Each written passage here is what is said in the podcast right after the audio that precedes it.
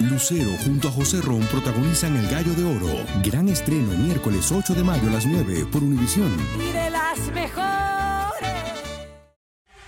Hola, soy Borja Voces y te doy la bienvenida al podcast de Edición Digital. Con muchísimo gusto, Carolina Sarasa en este ya. A continuación escucharás las noticias más importantes del día.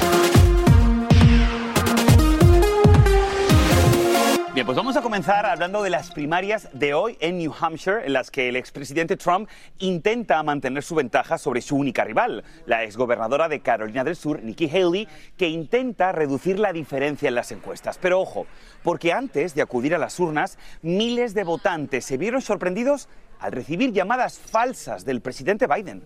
Dichas llamadas habrían sido hechas con robots utilizando inteligencia artificial, imitando la voz del presidente Joe Biden, en las que les invitaban a no votar hoy o mejor hacerlo en diciembre, algo que trata de reducir la participación de los votantes demócratas e independientes y supuestamente beneficiaría a los republicanos.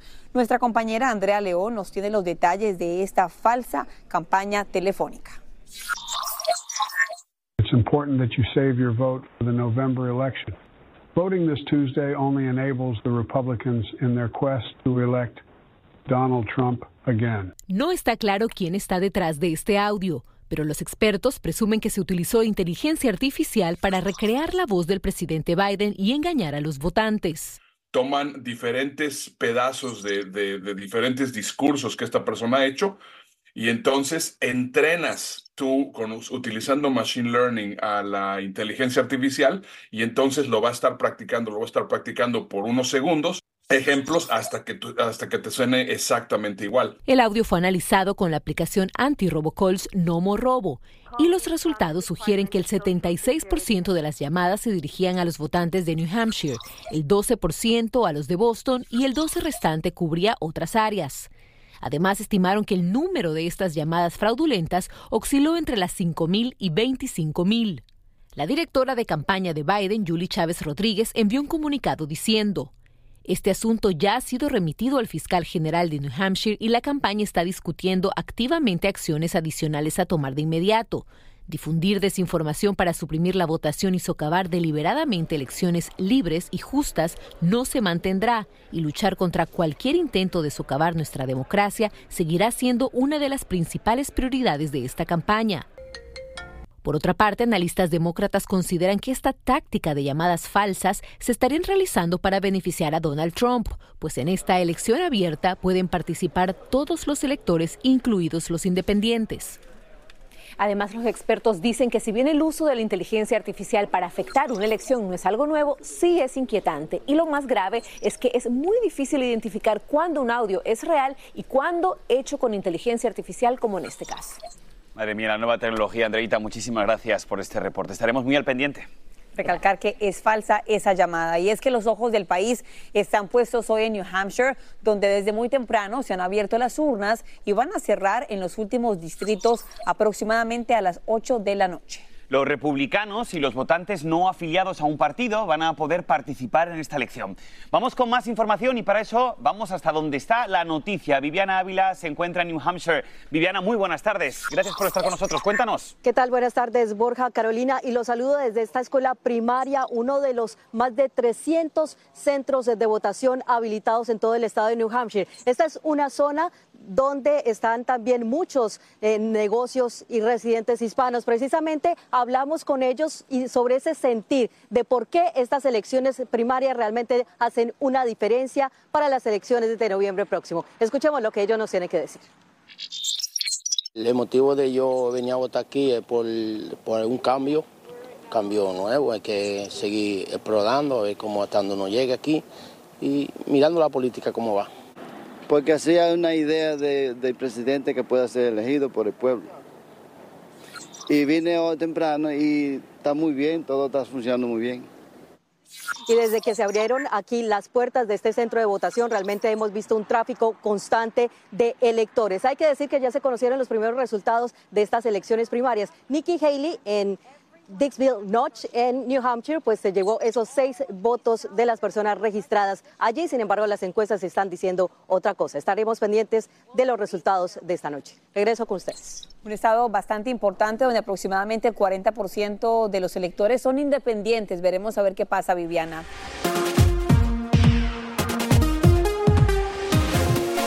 La verdad que este es un caso que ha consternado a miles de mamás aquí en Estados Unidos. Escuche bien, porque en Texas una madre de familia fue despedida al solicitar trabajar desde su casa debido a que su bebé, nacido prematuro, estaba en cuidados intensivos neonatales. Este caso causó muchísimas críticas hacia la compañía que hace ropa para bebés llamada Kite Baby, que ahora se encuentra bajo escrutinio, como nos cuenta Elia Angélica González. La decisión de una popular empresa de negarle a una madre la solicitud para trabajar a distancia le está saliendo muy cara. Marisa Hughes, de Texas, estaba en el hospital cuidando a su bebé, al cual adoptó en diciembre, fecha en la que trabajaba para Kite Baby, una empresa de sacos de dormir y ropa para bebés. Hughes tenía al suyo en cuidados intensivos neonatales después de nacer prematuro y estaba a nueve horas de distancia de su casa ubicada en Dallas. Por esa razón, pidió en el trabajo que la dejaran laborar de manera remota. Su solicitud no solo fue denegada, sino que la despidieron después de que no regresó de su permiso de maternidad de dos semanas. La mujer decidió compartir su historia en Internet, lo que generó un boicot espontáneo contra la empresa, cuyos padres echaban a la basura los productos. No volveré a dar a Kite Baby ni un céntimo de mi dinero, decía esta madre en uno de los mensajes. La presidenta de la compañía tuvo que publicar publicar no uno, sino dos videos de perdón. En el primero, decía que quería disculparse sinceramente con Marisa, pero recibió una lluvia de críticas, pues el mensaje fue calificado como poco sincero, por lo que tuvo que hacer una segunda grabación en la que le ofrece a Hughes un nuevo puesto en la empresa y además anuncia cambios en la política de Kite Baby. En este admite que su primera disculpa fue un fiasco. Los comentarios fueron acertados. Lo hice siguiendo un guion y no fue sincero. Fue una decisión terrible. Fui insensible y egoísta, aseguraba públicamente. Marisa, en cambio, dijo que no sería apropiado para ella regresar a la compañía. Eliangélica González, Univisión.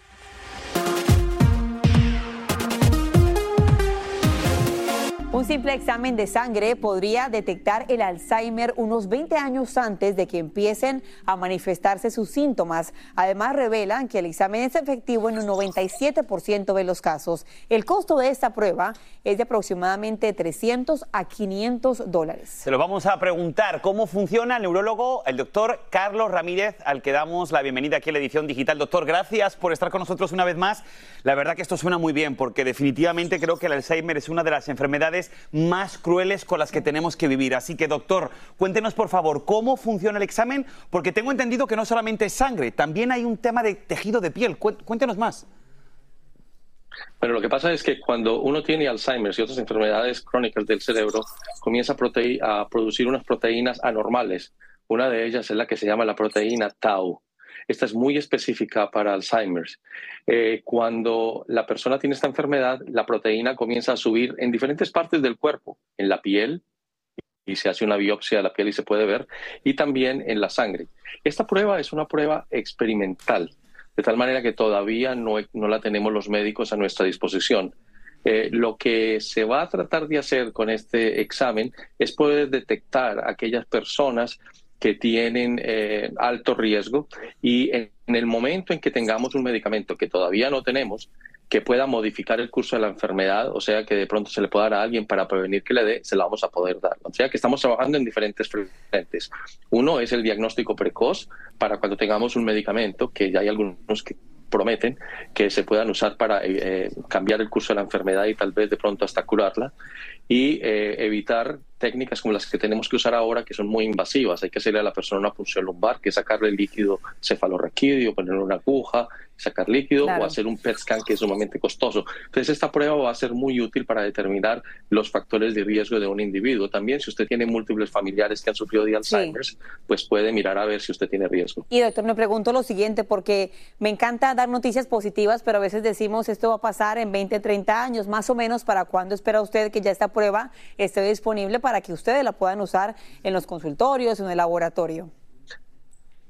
Bueno, la prueba en este momento se está esperando la aprobación definitiva para el uso, eh, el, uso que se pueda ya hacer de una manera técnica y de una manera diaria, pero solamente en este momento es experimental. Yo creo que por ahí en un año o algo vamos a tenerlo como uno de los recursos para, para evaluar el, el Alzheimer. También es muy importante porque hay personas que tienen cuadros similares a Alzheimer y son enfermedades diferentes y por esto lo vamos a poder diferenciar. O sea que los usos van a ser fantásticos y esta es una gran noticia.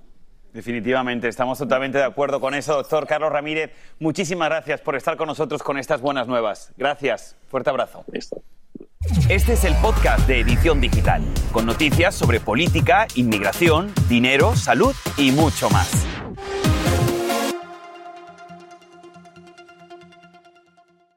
Dicen que traigo la suerte a todo el que está a mi lado. Y esa es mi mala fortuna. Basada en el clásico de Juan Rulfo, llega Univisión, El Gallo de Oro. Supongamos que la caponera puede inclinar la suerte a quien ella quiera. ¿Estás tardando en conquistarla? Con Lucero, José Ron y Plutarco Asa. Este gallo está cambiando la vida. En una historia legendaria de amor y azar.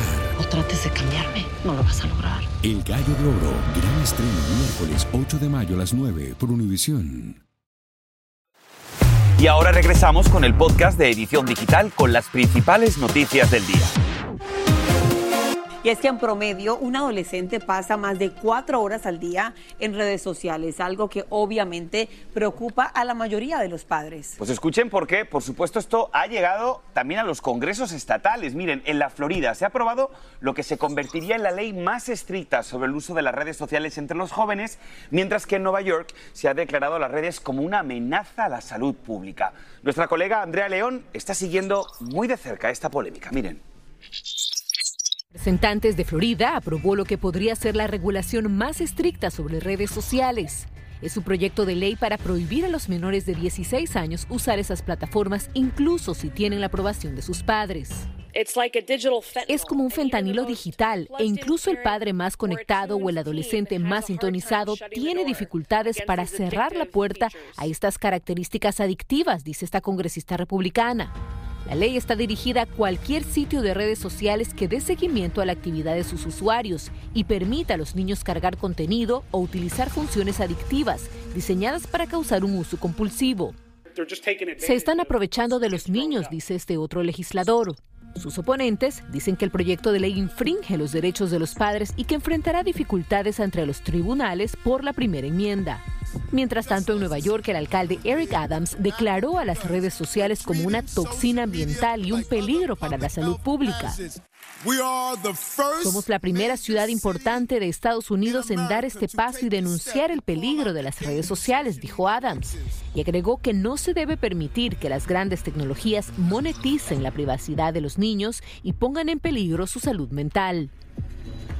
Según datos del gobierno, el 95% de los jóvenes de 13 a 17 años usa alguna plataforma de redes sociales. Los expertos recomiendan a los padres involucrar a sus hijos en otro tipo de actividades para alejarlos de las redes y las pantallas en general, por ejemplo, deportes, música y otros idiomas. Es la información, ahora regreso con ustedes. Pues muchísimas gracias, Andrea. Definitivamente, como decimos, bastante polémico, ¿no? Ahí va la pregunta que va para ustedes, amigos de la edición digital. ¿Creen que se debe limitar el uso de redes a los jóvenes y a los niños? Yo digo que sí, Borja, no sé. Yo digo que también, definitivamente, pero a ver qué dice el público. Paulina 135 dice, claro que sí, hasta que tengan 18 años. Y Belén Romero comenta lo siguiente, uf, se han tardado en suspender esto, pero el límite lo tenemos nosotros, los padres de familias. Con otras noticias que acaparan titulares en lo que debes saber. Comenzamos. El gobernador republicano de Texas, Greg Abbott, ordena la instalación de más alambres de púas a lo largo de la frontera sur. Abbott desafía así una orden de la Corte Suprema que ordenó cortar dicha malla, pero no le impide poner nueva. El funcionario lleva más de dos años presionando sobre los límites constitucionales de la jurisdicción estatal frente a la federal en estos temas, en temas de inmigración. Y el expresidente Trump está de vuelta hoy en un tribunal federal de Nueva York donde se espera que testifique en el caso de difamación de la escritora Jean Carroll contra él. Carroll está acusando a Trump de violarla en la década de los 90 y luego difamarla cuando hizo públicas sus acusaciones. El año pasado un jurado encontró a Trump responsable de abusarla sexualmente, pero no de haberla violado. Veremos a ver qué sucede. Y cambiando de tema, vuelven a volar decenas de aviones Boeing 737 MAX que fueron inmovilizados para poder inspeccionarlo por indicaciones de la Administración Federal de Aviación, la FAA, especialmente de las aerolíneas Alaska Airlines y United Airlines.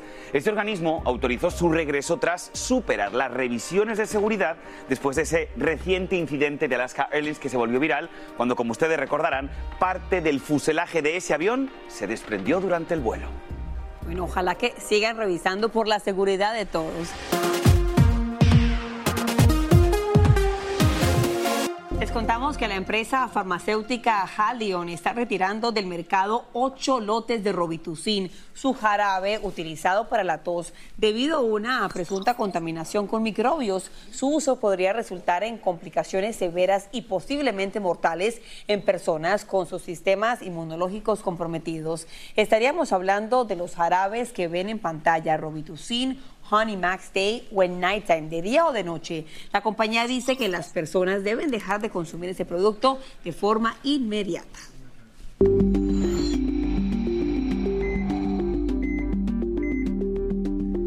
Seguimos con más temas de salud en Saludable. Pues miren, hay un nuevo caso de sarampión en Filadelfia. Y este, para que ustedes tengan un poquito el concepto en casa, es el noveno reportado en mes y medio hasta la fecha algo que vuelve a levantar las alertas sobre esa enfermedad que es extremadamente contagiosa. Funcionarios de salud están destacando que los niños que se contagiaron y no estaban vacunados y hablaron de la caída del índice de vacunación que se redujo desde la pandemia. Y justamente para hablar de lo peligroso que es el sarampión y de la efectividad de las vacunas, nos conectamos con la doctora Edith Bracho Sánchez, pediatra de la Universidad de Columbia y del Hospital de New York Presbyterian. Doctora, como siempre, bienvenida a la edición digital. Es preocupante saber que cada vez son más niños que no están vacunados y están en la misma clase de nuestros hijos. Un mensaje para aquellos padres que todavía piensan esa vacuna no sirve para nada. Ay, Caro y Borja, siempre eh, un gusto verlos. Ojalá fueran otras las circunstancias. El mensaje es claro, hay que vacunarnos. Realmente hemos bajado la guardia. Hay gente que le ha agarrado miedo a la vacuna y lastimosamente la enfermedad, el sarampión, puede ser muy grave para los niños chiquitos. A veces se nos olvida, ¿verdad? Tenemos tiempo sin ver el sarampión y se nos olvida lo grave que puede ser. Entonces el mensaje es uno solo, vacunen a sus hijos porque de verdad que esta vacuna, si lo hacemos como es indicado, eh, tiene un 97% de efectividad, claro, entonces, ¿por qué no, no? Es importantísimo, por supuesto, que los padres estén vacunando a sus hijos. Ahora, yo también entiendo muchas decisiones de padres que hay un hastío, un cansancio bastante fuerte después de la pandemia. Y es, pues, totalmente entendible, ¿no? Pero para eso estamos lanzando este segmento también para poder explicar a los padres la importancia concreta de esta vacuna. Me gustaría que habláramos, doctora, porque, como usted bien dice, parece que a muchos se nos ha olvidado. Sarampión en el cuerpo de un niño, ¿cómo lo afecta? Sí, Borja, sabes que eh, nada, es una enfermedad que antes daba muchísimo. En el año 2000 se eliminó totalmente en los Estados Unidos gracias a la vacunación y ahora pues que bajamos la guardia lo estamos viendo otra vez. Empieza por síntomas respiratorios, lo que es la tos, eh, pues los moquitos, la congestión. Ya después empieza a darle fiebre a los niños y empieza un salpullido que empieza a veces en la cara, en la cabeza y va bajando por todo el cuerpo. Y como no lo hemos visto en mucho tiempo, se nos olvida. Si usted cree que su hijo tiene esos síntomas, súper importante que nos llame de una vez, incluso antes de venir a la oficina, porque si llega a la oficina y hay un niño que no está vacunado o un bebecito muy chiquito que todavía no califica, no se puede vacunar, de una vez se va a contagiar, porque sabemos, como lo decías, Borja, nueve de cada diez personas que son expuestas y no están vacunadas se contagian de este virus, Borja. Pues importantísimas recomendaciones a esta hora. Doctora Edith Bracho Sánchez, muchísimas gracias por estar con nosotros aquí en la edición digital. Urbano Bless lanza su tercer álbum de estudio llamado Sí Sabe y lo hace con un partido de fútbol que ha tenido resonancia mundial. Y es que este rapero es el capitán de un equipo y el líder contrario es ni más ni menos que el futbolista brasileño famosísimo en los 90 y en el 2000, Ronaldinho. También saltan al terreno la brujita Verón de Argentina, Víctor Hugo Aris Aristizábal de Colombia y el legendario portero de la selección brasileña, Dida, entre otros. El evento Sí Sabe Fest se realiza en Miami y es transmitido por uno de los streamers más importantes del mundo. Y como les contamos aquí en su edición digital, las Chivas de Guadalajara ya se escriben con Che, de Chicharito. Oh. Y como era de esperarse, la camiseta del jugador se agotó en solamente tres horas. Además, tendrán que alistar una jugosa suma de dinero, pues salió a la venta en nada más y nada menos que 300 dólares. Fíjate que te lo iba a comprar, pero se agotó. mm, inviértelo en otra cosa, yo creo mejor, ¿eh? No. Bueno, familia, pero gracias por el detalle. Y así termina el episodio de hoy del podcast de Edición Digital. Síguenos en las redes sociales de Noticiero Univisión Edición Digital y déjanos tus comentarios. Como siempre, muchas gracias por escucharnos.